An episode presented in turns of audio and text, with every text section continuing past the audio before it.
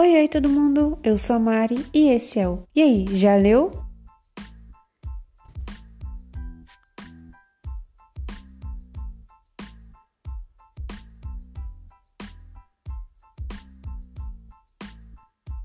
Bom, no episódio de hoje a gente vai falar sobre A Jornada do Semeador, que é um conto de Rafael de Assis.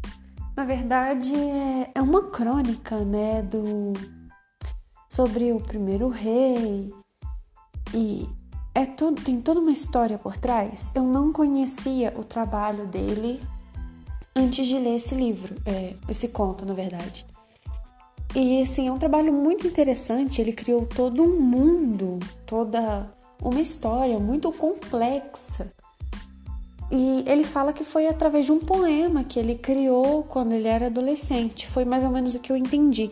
Que é, ele deixa um pouco dessa história do universo de Kaela, que é o universo que ele criou, no final do livro, do, no final do conto. O, a Jornada do Semeador está disponível para download gratuito na loja Kindle. Se você tem o aplicativo do Kindle no seu telefone, você pode baixar gratuitamente no seu notebook, no seu tablet, gratuitamente. Ele está disponível na Amazon. É... O conto, como eu já disse, é escrito por Rafael Assis. É... Ele faz parte de todo o universo. Desculpa, gente, tô ficando um pouco rouca. Faz parte de todo o universo chamado Kaela, ele conta a história de um semeador que é chamado Eugan. Eu não sei se está certo, eu acho que é assim, né? Eugan. Ele é filho de uma moldadora muito famosa na região, que é a Eire. Acho que é assim que fala. É... Eu não entendi muito bem o que é uma moldadora. Basicamente, uma pessoa. É... Não é um mago, porque a história fala sobre magos, mas ela tipo tem um poder é, muito ligado à natureza. Ela consegue criar novas plantas, tanto que ela cria o carvalho negro na história, que ele não pega fogo. Ela cria esse carvalho negro e ela chama isso de maior feito da vida dela. Ela é muito famosa na região por causa desses feitos dela. Eles não são nobres, mas são muito respeitados pelos nobres e até pelo próprio rei. Tem muita magia envolta em todo o conto, ele é todo baseado em um mundo muito mágico, isso é muito legal. E também tem vários mistérios que cercam tipo toda a história. A morte do trovador, a morte do pai da Anisim, é, o irmão da Anisim ficar muito ferido. Então tem tipo todo um mistério é, em todo o conto. E na própria história do Elgan, eu acho que é o maior mistério de todos eles, porque basicamente o Elgan é o primeiro rei. Eu não lembro o nome dele, é um nome muito difícil de falar, mas é basicamente ele é a reencarnação do primeiro rei. Ele também trata de uma loba branca que, tipo, o Elgan, assim que vê a, acha que vê a loba, ele reconhece como é uma loba, é uma mulher, é uma fêmea e é uma loba branca, sem nunca ele ter visto um lobo na vida dele. O conto ele é bem curto, mas a cada linha você quer tipo saber o que vai estar na próxima linha, você quer saber o que vai acontecer e quando você percebe o conto já acabou. Mas o Rafael ele foi muito, muito bonzinho, muito obrigada Rafael, porque ele deixou pra gente uma parte do próximo capítulo e isso só deixa a gente tipo com mais vontade de ler o próximo capítulo. Foi tipo um conto. É muito curto, ele é bem curtinho. Você consegue ler ele, tipo, em questão de uma, duas horas, você consegue ler ele todinho tranquilamente. Eu demorei um pouco mais para ler porque eu li analisando tudo o que eu podia analisar. Foi, um, foi uma leitura um pouco mais crítica. Eu queria tirar o máximo de informação possível para poder passar. Mas se você tá, só quer ler para tipo descontrair, passar um tempo, é, para você acrescentar um, essa história na esse conto no, na sua leitura, é, rapidinho você consegue ler. As perguntas que ficaram para mim foi que uma coisa que me intrigou de cara foi a dedicatória. Que eu queria que ele falasse mais sobre ela, porque a dedicatória de tipo, oi? Ele dedicou a, a uma amiga que, graças a ela, essas e tantas outras histórias é, foram escritas poxa, eles devem ter vivido bastante coisa, eu queria muito saber. e que seria esse universo de Kaela. Ele tem um blog, eu não anotei o blog dele, eu vou deixar na descrição desse episódio para você poder conferir lá que conta, tipo, desde o princípio todo o universo de Kaela, toda essa criação dele. Eu dei uma passada rápida lá para poder entender algumas coisas do, do livro, alguns nomes, algum, é, o que eram os trovadores.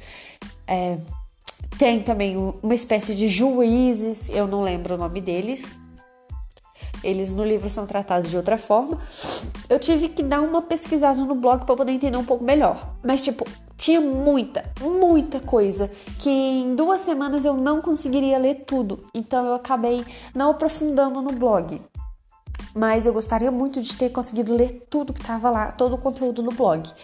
E outra coisa que tipo me deixou muito intrigada é que eu queria entender melhor o que eram os moldadores, porque até onde eu entendi, a Eire era a última moldadora que tava que existia.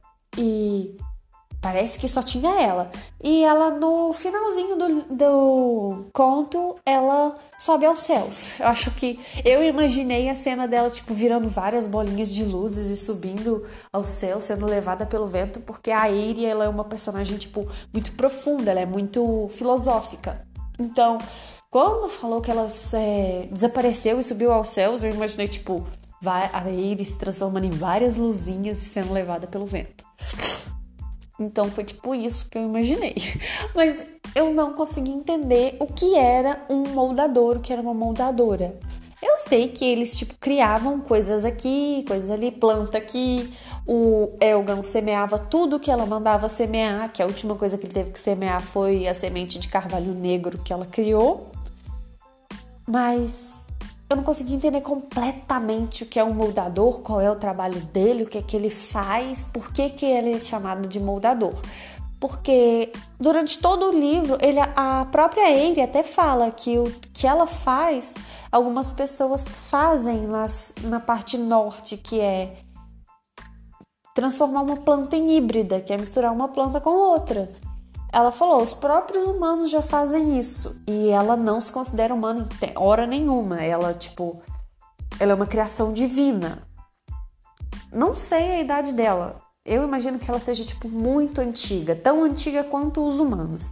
Mas ela não fala, o Rafael não colocou qual a idade dela.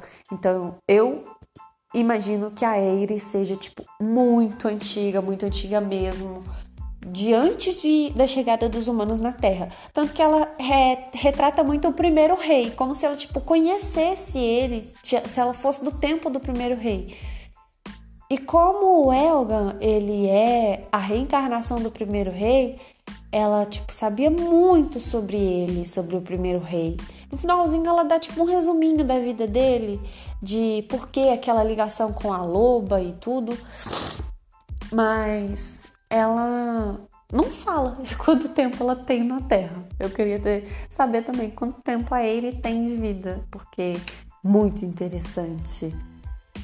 E gente, tipo, falando em tão antigo quanto tempo, trata também de tipo o Elga, ele não é um moldador, ele não é, ele é um humano de acordo com a Ellie, mas ele sente a magia. E ele sentiu uma magia tipo negra, uma magia ruim no pai da Nizim. E quando ele mor quando o pai da Nizim morreu, o pai da Nizim era uma pessoa tipo bem fechada. Durante o livro se sente que ele era uma pessoa bem fechada, bem retraída. É, quando ele morreu, a morte dele foi tipo bem misteriosa, bem repetida, foi tipo uma carnificina a morte dele. E o irmão da Nizim, eu não lembro o nome dele, ele foi ferido enquanto o pai foi morto.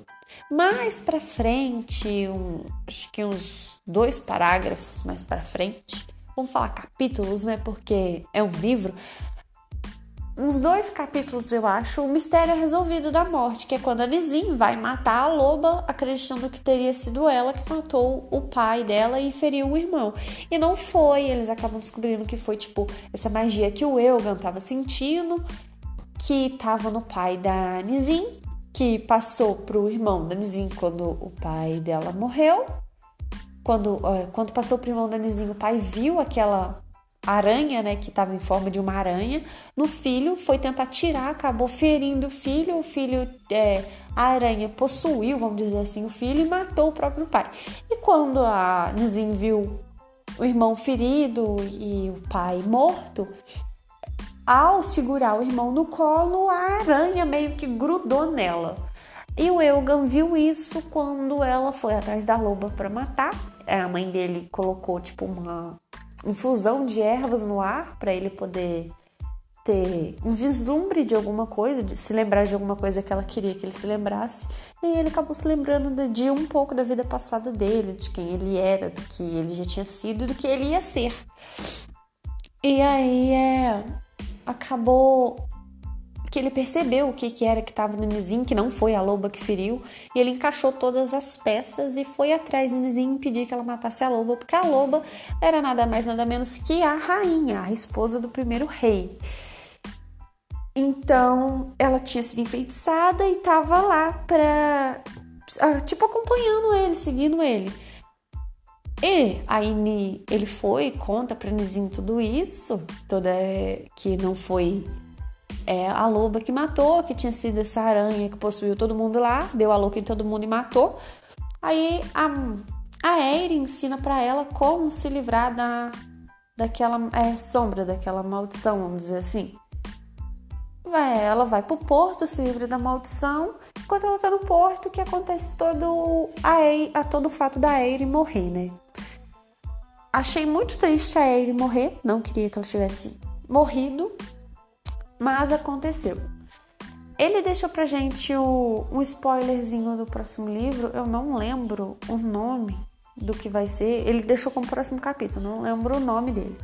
Espero muito que o Eugan volte. Quero saber muito sobre essa história dele ser tipo a reencarnação do primeiro rei. Quero saber se ele vai ficar com a rainha, com a loba, né? Se ela vai ser tipo voltar à forma normal dela, se ele vai conseguir é, livrar ela disso, o espírito dela, ou se ele vai ficar com a Nizim, porque no princípio do, do, conto a gente percebe que ele tem um pouco de afeto pela Nizim. Não sabemos. Espero que ele fique com a, loba agora. Eu queria que ele ficasse com a Nizim, mas agora eu quero que ele fique com a loba.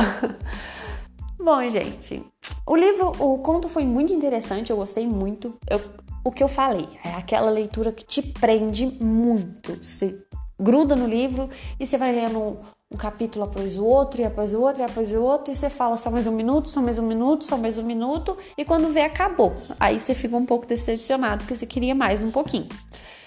É, se o Rafael estiver ouvindo este episódio, Rafael, por favor, por favor, continue a escrever sobre os contos de Kaela. Tô amando, tô adorando, quero muito mais essa história foi maravilhosa. Eu vou tentar entender um pouco melhor sobre todo esse universo que você criou, todos esses personagens, porque alguns nomes para mim ficaram meio voados, eu tive que dar uma pesquisada avulsa durante a leitura, mas eu adorei, simplesmente adorei. Para quem é fã de tipo ficção, magia, todo um mundo antigo, todo tem toda uma magia envolta no conto, principalmente para quem é fã de magia, elemento mágico. Isso é maravilhoso.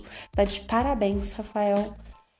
E, bom, para vocês ouvintes, eu convidei o Rafael para uma entrevista para ele poder responder algumas dessas perguntas que eu acabei me fazendo.